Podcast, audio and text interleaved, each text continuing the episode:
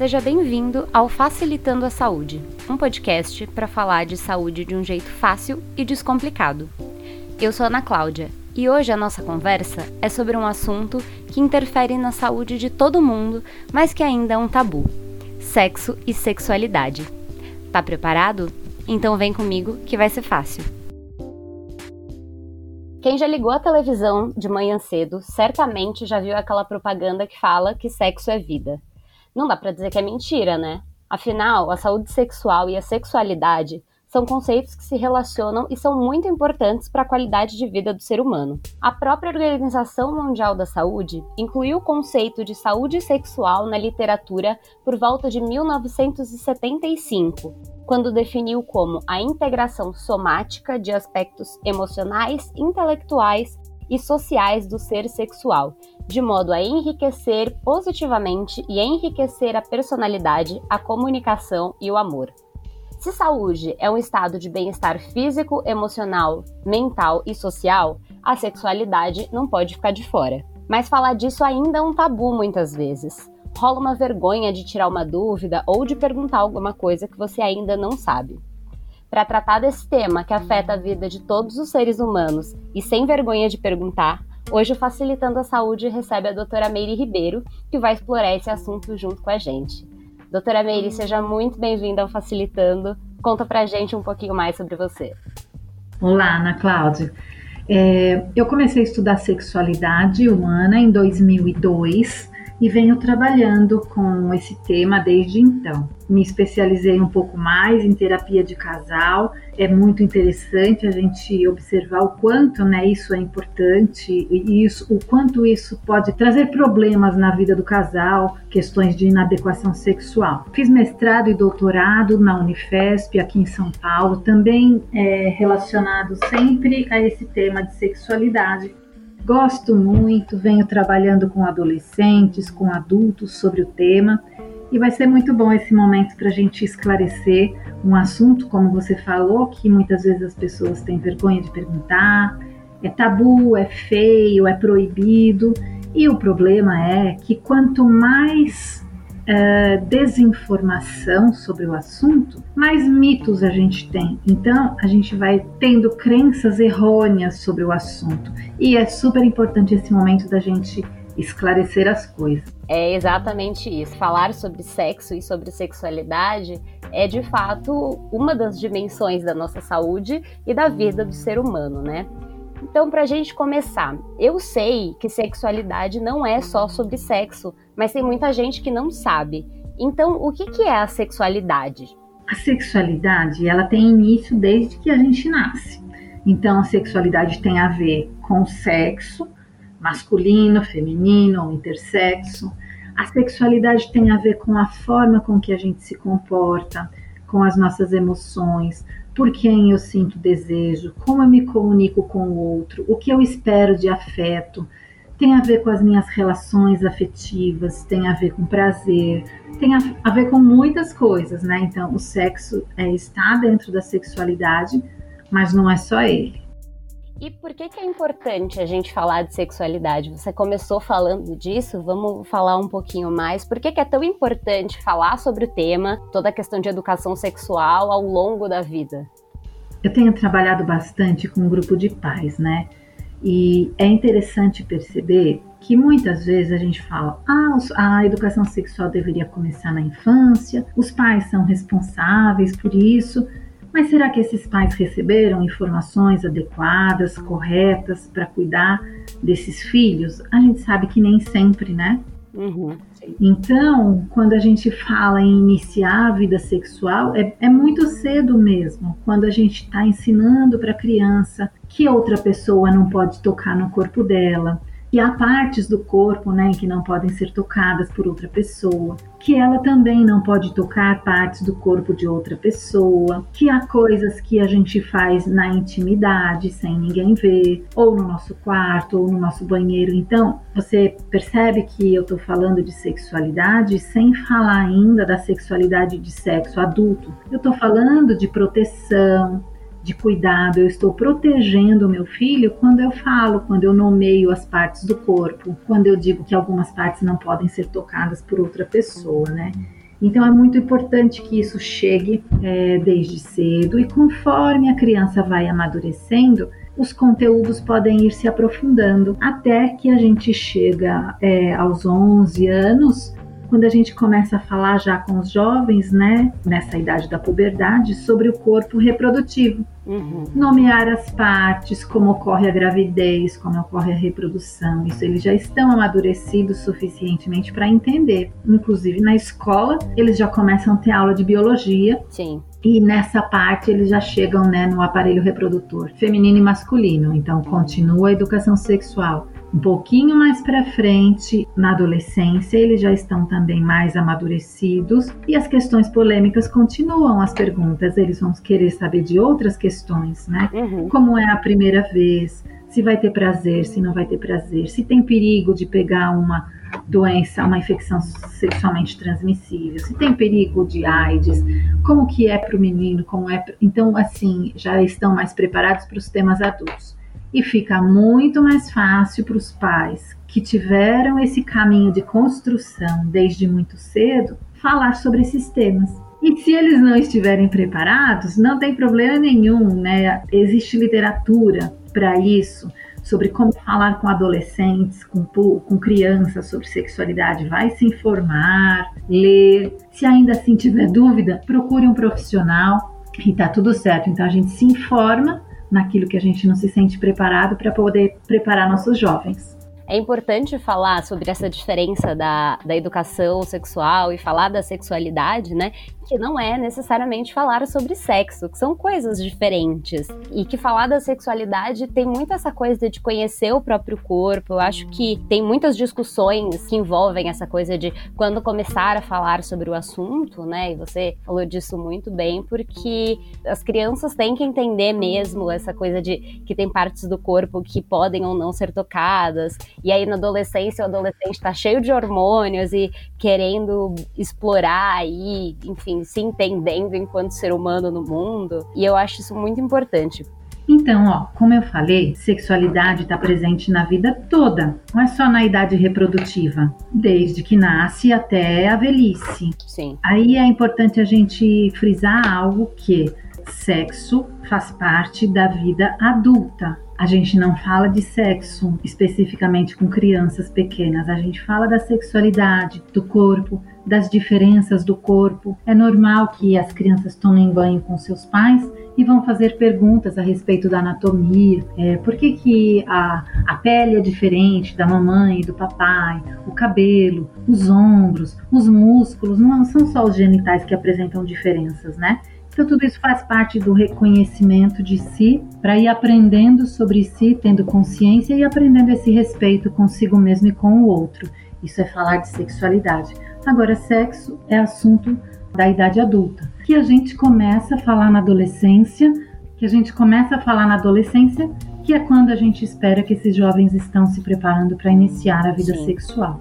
Por que, que falar de sexo ainda é um tabu na sociedade? Isso é uma coisa natural do ser humano? Muito tempo, né, é, sexo teve vinculado só com, com a função reprodutiva todo o prazer sendo descartado. Houveram tratados mesmo na ciência, na igreja, principalmente na civilização ocidental, que falava sobre a proibição mesmo do prazer. Houve no século XVI, eu acho, um tratado de um, de um médico inglês que dizia que a pessoa que se masturbasse ou ficaria doente, ou enlouqueceria, ou morria.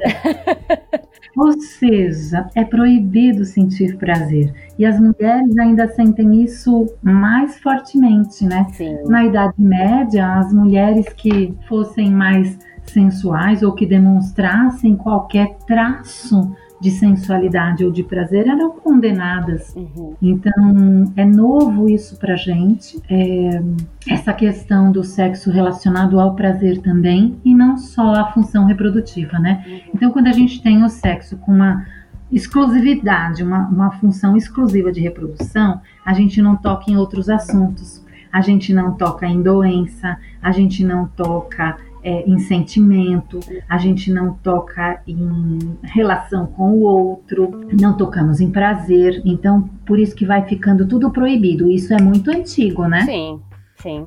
É, eu até tô lendo um livro recentemente, né? Uma série de livros que se passa na Itália aí na década de 50 e 60 e é muito interessante, né? Que o livro aborda aí essa a iniciação sexual das meninas, porque se casam muito cedo, enfim, é muito interessante entender, né? Como que o sexo e a sexualidade ela foi sendo construída ao longo dos anos, né? E, e o quanto hoje em dia a gente por mais que ainda seja um tabu, eu acho que já existe mais liberdade para falar sobre isso nesse momento. Sim, existe. E essa construção histórica, ela se dá e a gente precisa levar em conta a cultura. Uhum. Por exemplo, no mesmo momento em que eu falei que as mulheres estavam sendo queimadas na fogueira, é, na Idade Média, em alguns locais, na China antiga, por exemplo, os imperadores tinham muito respeito pelas mulheres, eles tinham consultoras que eram mulheres para saber como fazer sexo bem, porque eles acreditavam que a longevidade estava determinada por três fatores: uhum.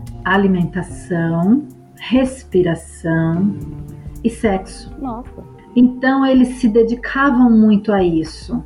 E eles falavam de toda a arte de satisfazer a parceria, de fazer feliz, de dos sentimentos, de como era bom poder fazer sexo com quem você amava. Uhum. Então precisaria fazer de forma correta para que ambos ficassem satisfeitos. Então percebe a diferença? Sim, sim. É gritante, né? Com certeza. E na Índia antiga também é super diferente a questão de algumas técnicas tântricas que visavam uma ascensão de Kundalini, ou uma espécie de, de iluminação que era adquirida através da prática sexual, que era também muito valorizada, cheia de rituais. Então, varia muito de acordo com a época e com a cultura.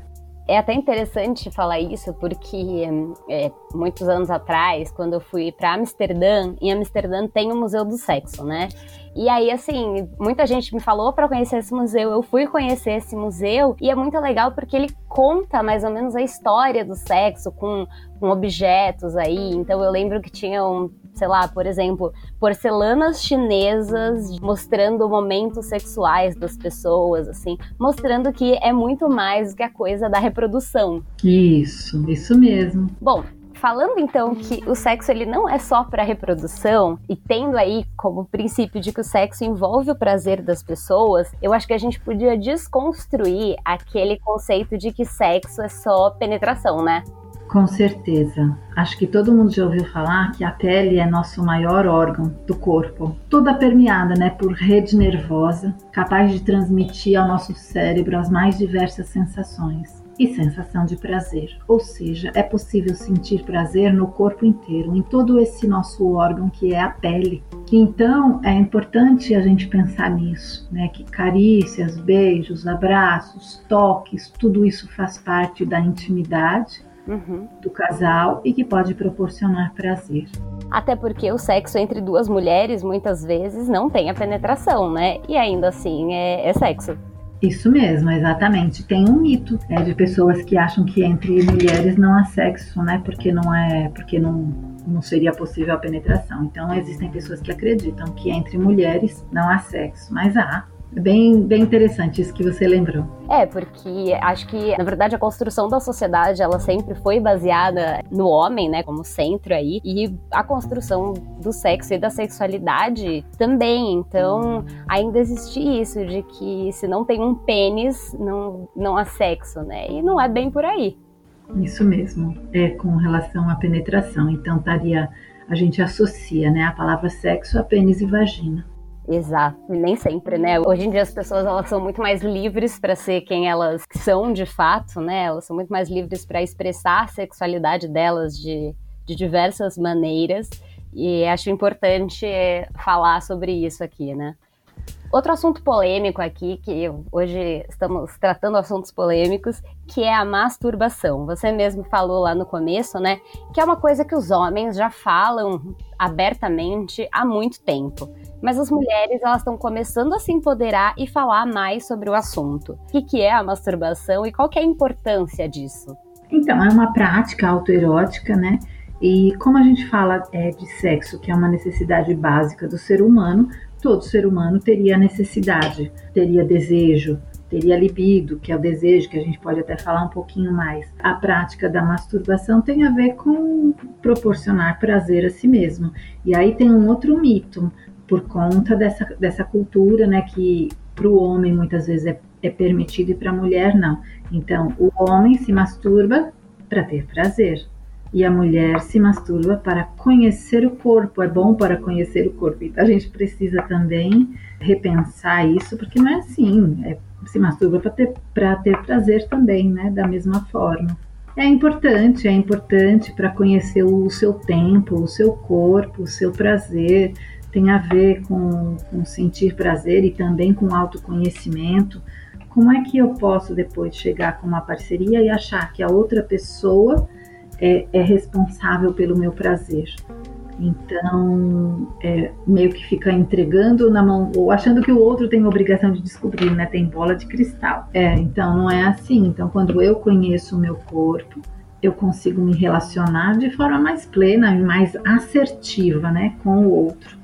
É exatamente isso, né? A gente não vai dar a responsabilidade para o outro sobre o nosso próprio prazer, né? Acho que cada um, e aí cada um enquanto ser humano individual, tem que saber do que gosta, do que não gosta. E eu acho que um jeito para saber disso é justamente na prática da masturbação. Isso mesmo. E a comunicação é importante quando a gente se comunica, né? E o momento da intimidade é algo que todo mundo se sente exposto. E aí a gente sempre recomenda, né, que a comunicação seja feita de forma assertiva, sem cobrar ou sem dizer você faz assim ou você não faz assim. Então mudar, né, essa pessoa. Eu prefiro assim, eu gosto assim, que tal assim.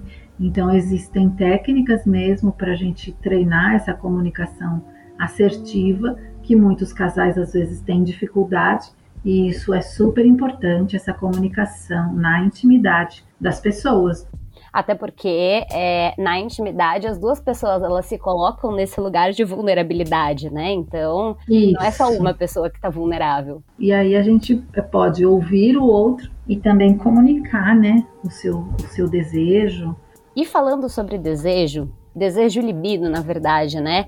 O que, que é a libido e por que que muitas vezes a gente, e aí em, em, algumas redes sociais, que tem muita gente com perda de libido nesse momento de quarentena, de isolamento que a gente está vivendo? Isso. Estamos vivendo uma situação bastante atípica e toda essa insegurança do que vai acontecer, as incertezas, os noticiários, tudo leva a todos nós ficarmos é, mais ansiosos. E quando a gente fala de aumento de ansiedade, a ansiedade é ali priminha do medo. Então os dois caminham juntos, ansiedade e medo. E isso é algo que diretamente interfere na libido, no desejo. Se uma pessoa está ansiosa e com medo, a, a energia dela não vai estar tá voltada né, para o pra prazer sexual nesse momento. Então, o que a gente vê sim, os estudos internacionais já mostram isso, não é só aqui no Brasil, é no mundo todo as pessoas estão passando por um momento de maior ansiedade, mais medo e diminuição da libido. Só que tem uma coisa: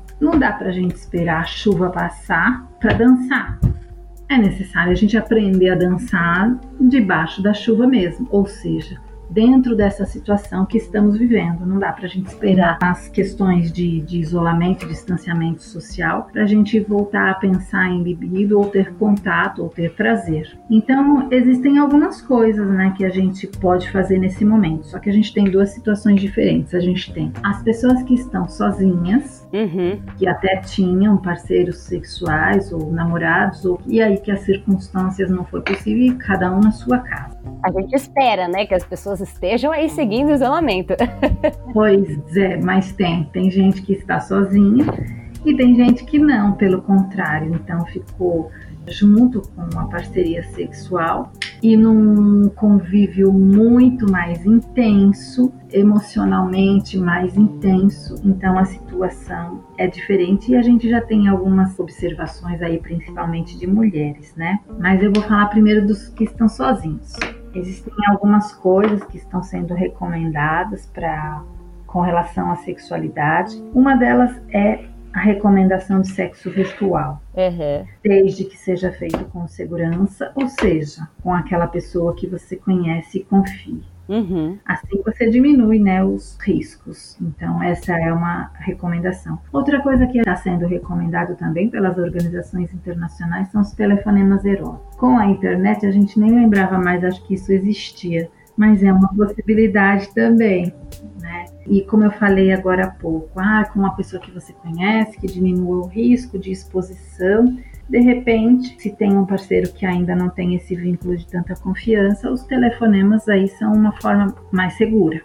É, até porque tem muito a questão da segurança, principalmente quando a gente fala aí sobre fotos, sobre as nudes, né? Sim. É, é, muito perigoso isso. Principalmente a diferença que tem quando, por exemplo, vaza uma nude de uma pessoa famosa do sexo masculino e uma pessoa do sexo feminino, né? E é uma super exposição e é uma exposição desnecessária. Sim, por isso precisa tomar cuidado. Então, se você não tem tanta segurança assim com aquela pessoa, acha melhor se proteger, então não é só a internet a possibilidade. Existem a, existe a possibilidade do telefonema, das ligações eróticas, né? Uhum a gente entra de novo falando de masturbação, de, de exercícios autoeróticos consigo mesmo. Então, vai. E aí eu vou falar um pouquinho mais especificamente de mulheres. Então, vai tomar banho, pode usar um óleo perfumado, fazer massagem no corpo, é, masturbação, ligações eróticas, tudo isso é possível fazer nesse momento mesmo de isolamento. E percebe? Tudo com segurança, com tranquilidade e mantendo aí as recomendações, né?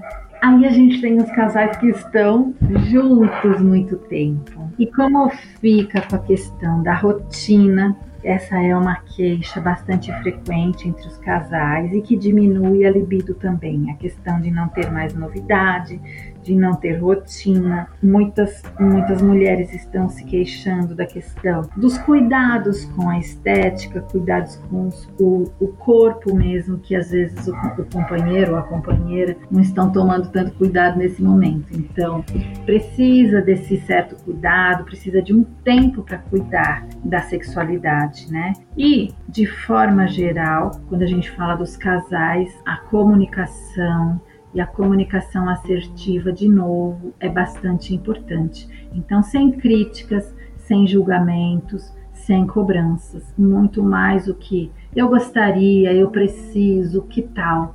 Então, ideias, sugestões ou as necessidades sendo expostas é sempre mais bem-vindo.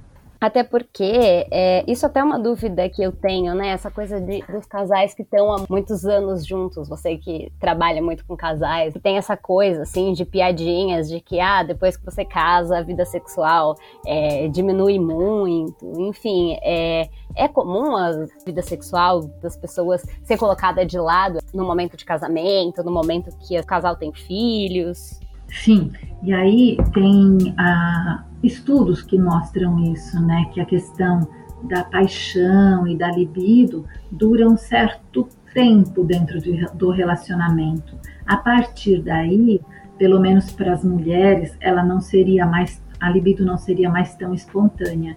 Ela precisaria de um gatilho para aparecer. Então, eh, se antes, no começo do relacionamento, a mulher pensa sobre, é, ou a libido está sempre presente, deseja ter a parceria por perto, depois de um certo tempo de convívio, isso diminui principalmente para as mulheres. E aí precisa cuidar. Só que a gente às vezes ouve né, casais falando: ah, não tem tempo para trabalhar a sexualidade, não tem tempo de ficar junto o casal, não tem tempo de criar uma novidade. Isso contribui para uma piora significativa, sim, não só da sexualidade, mas como da intimidade do casal. Então, precisa se dedicar a isso, precisa ter um tempinho, é, precisa ter dedicação. Outra coisa que está sendo recomendada, e aí é para todo mundo, sozinho ou acompanhado, né, mas para cuidar da, da saúde sexual, é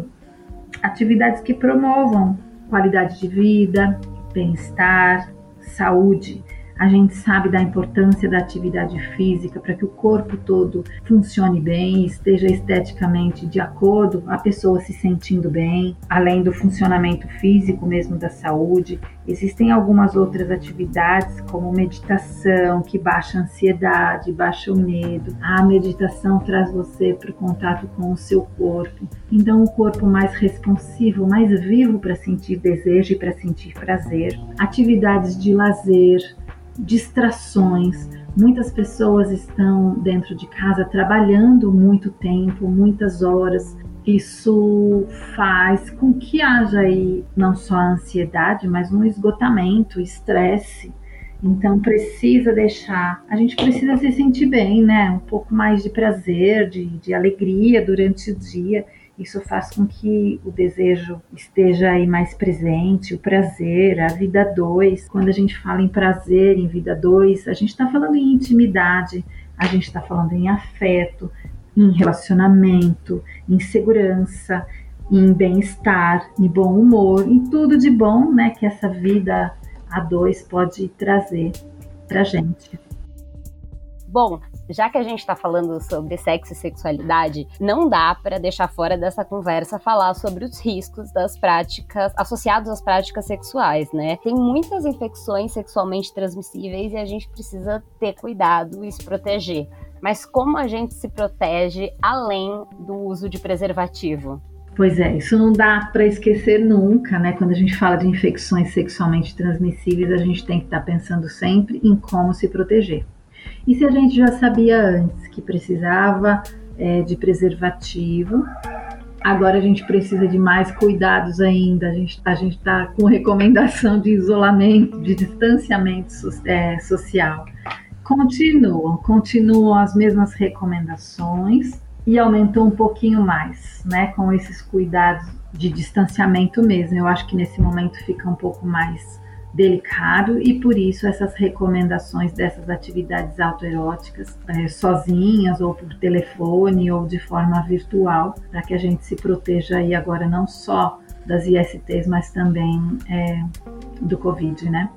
Mas ainda sobre as ISTs, eu acho importante falar, né, que por muito tempo a questão do sexo esteve associado com a reprodução e aí o maior medo era de engravidar, né? E aí, depois da pílula anticoncepcional, as mulheres acabaram. É... Se libertando um pouquinho, né?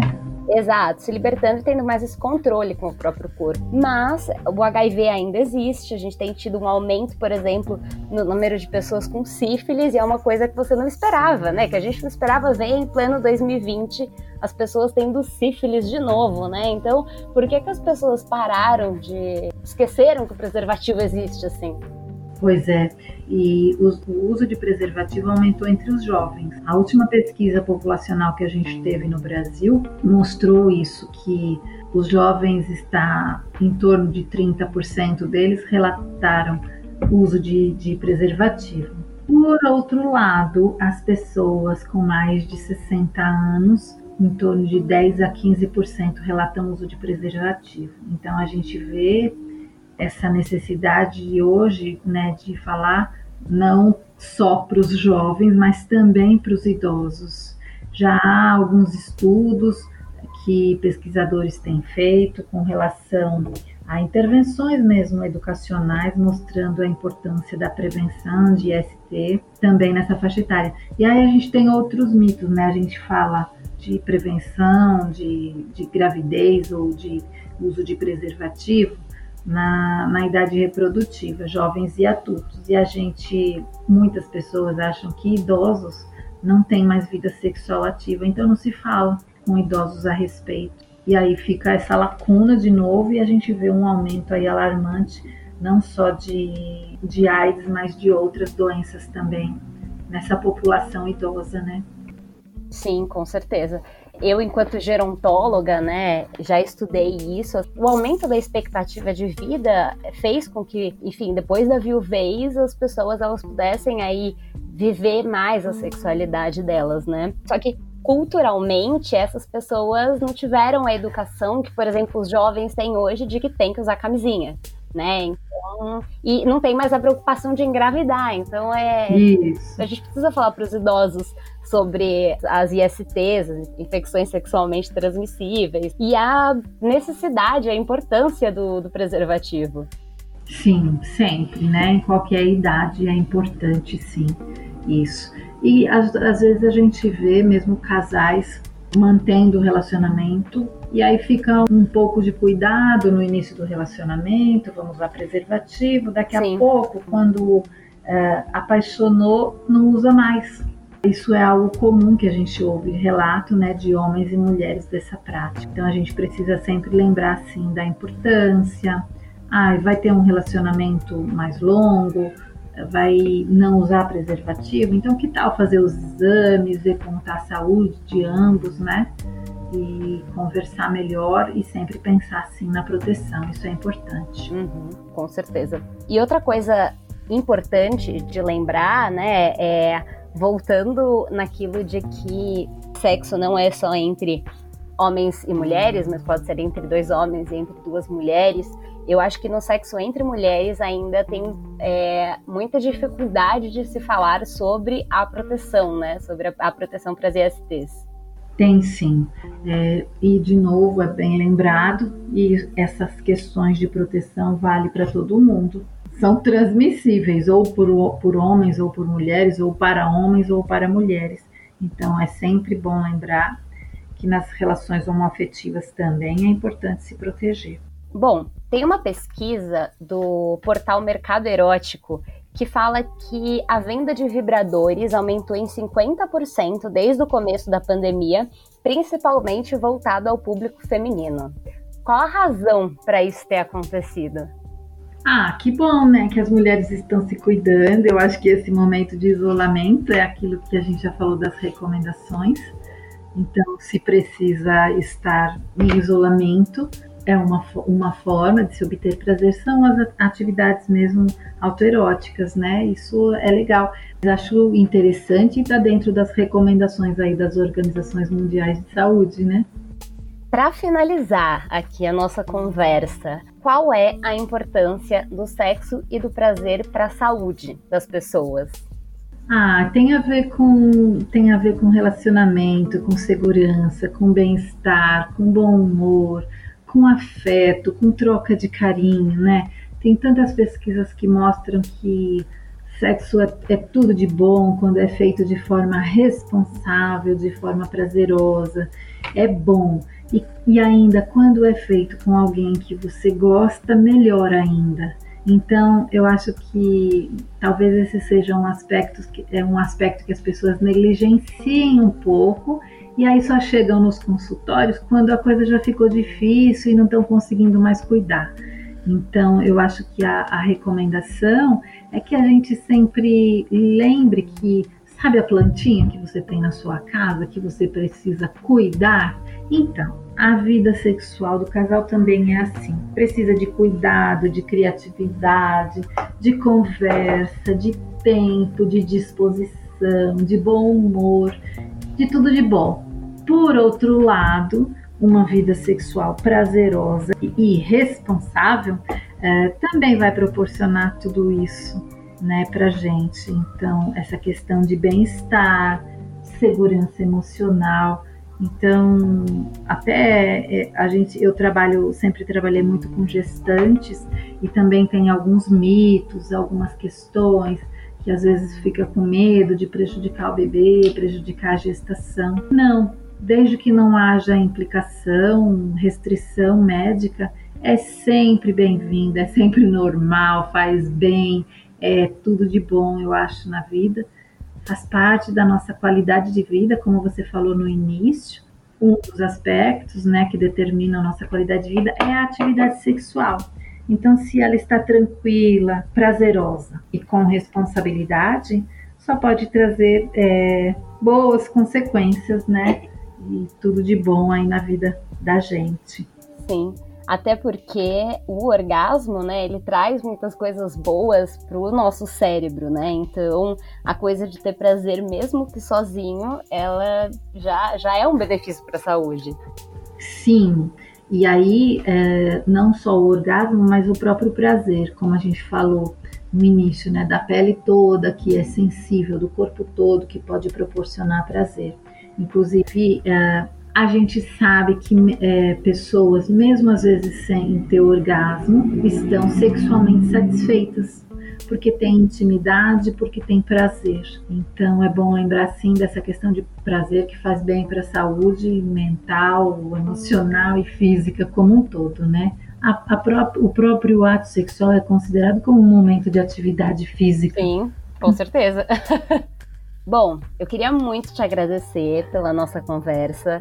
Trazer esse assunto aqui para o Facilitando é muito importante, porque além de ser um assunto que a gente precisa de espaços para falar sobre ele, é um assunto que faz parte da saúde e hoje em dia a gente vive num mundo onde as pessoas elas têm a liberdade e elas estão mais empoderadas para viverem a sexualidade delas do jeito que elas quiserem, assim, sempre com cuidado, né, com os cuidados necessários, mas é, terem prazer e cuidarem da vida sexual da maneira que, que elas acham mais, sei lá, prudente adequadas, né? Adequadas e se, se, sentirem felizes mesmo, se sentirem felizes com a Exato. sua parceria. Porque no fim é sobre isso, né? É sobre estar tá feliz. isso mesmo. Doutora Meire, muito obrigada por participar aqui com a gente. Eu que agradeço a oportunidade. É sempre bom a gente compartilhar informação para que possa promover, né, qualidade de vida e mais prazer para todo mundo. Então, eu que agradeço a oportunidade, foi muito boa a conversa.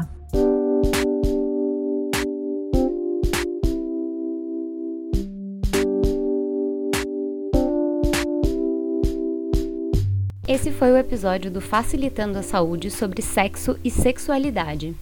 Hoje a gente fica por aqui, mas logo voltamos trazendo para você conteúdos práticos, de qualidade e de um jeito fácil de entender.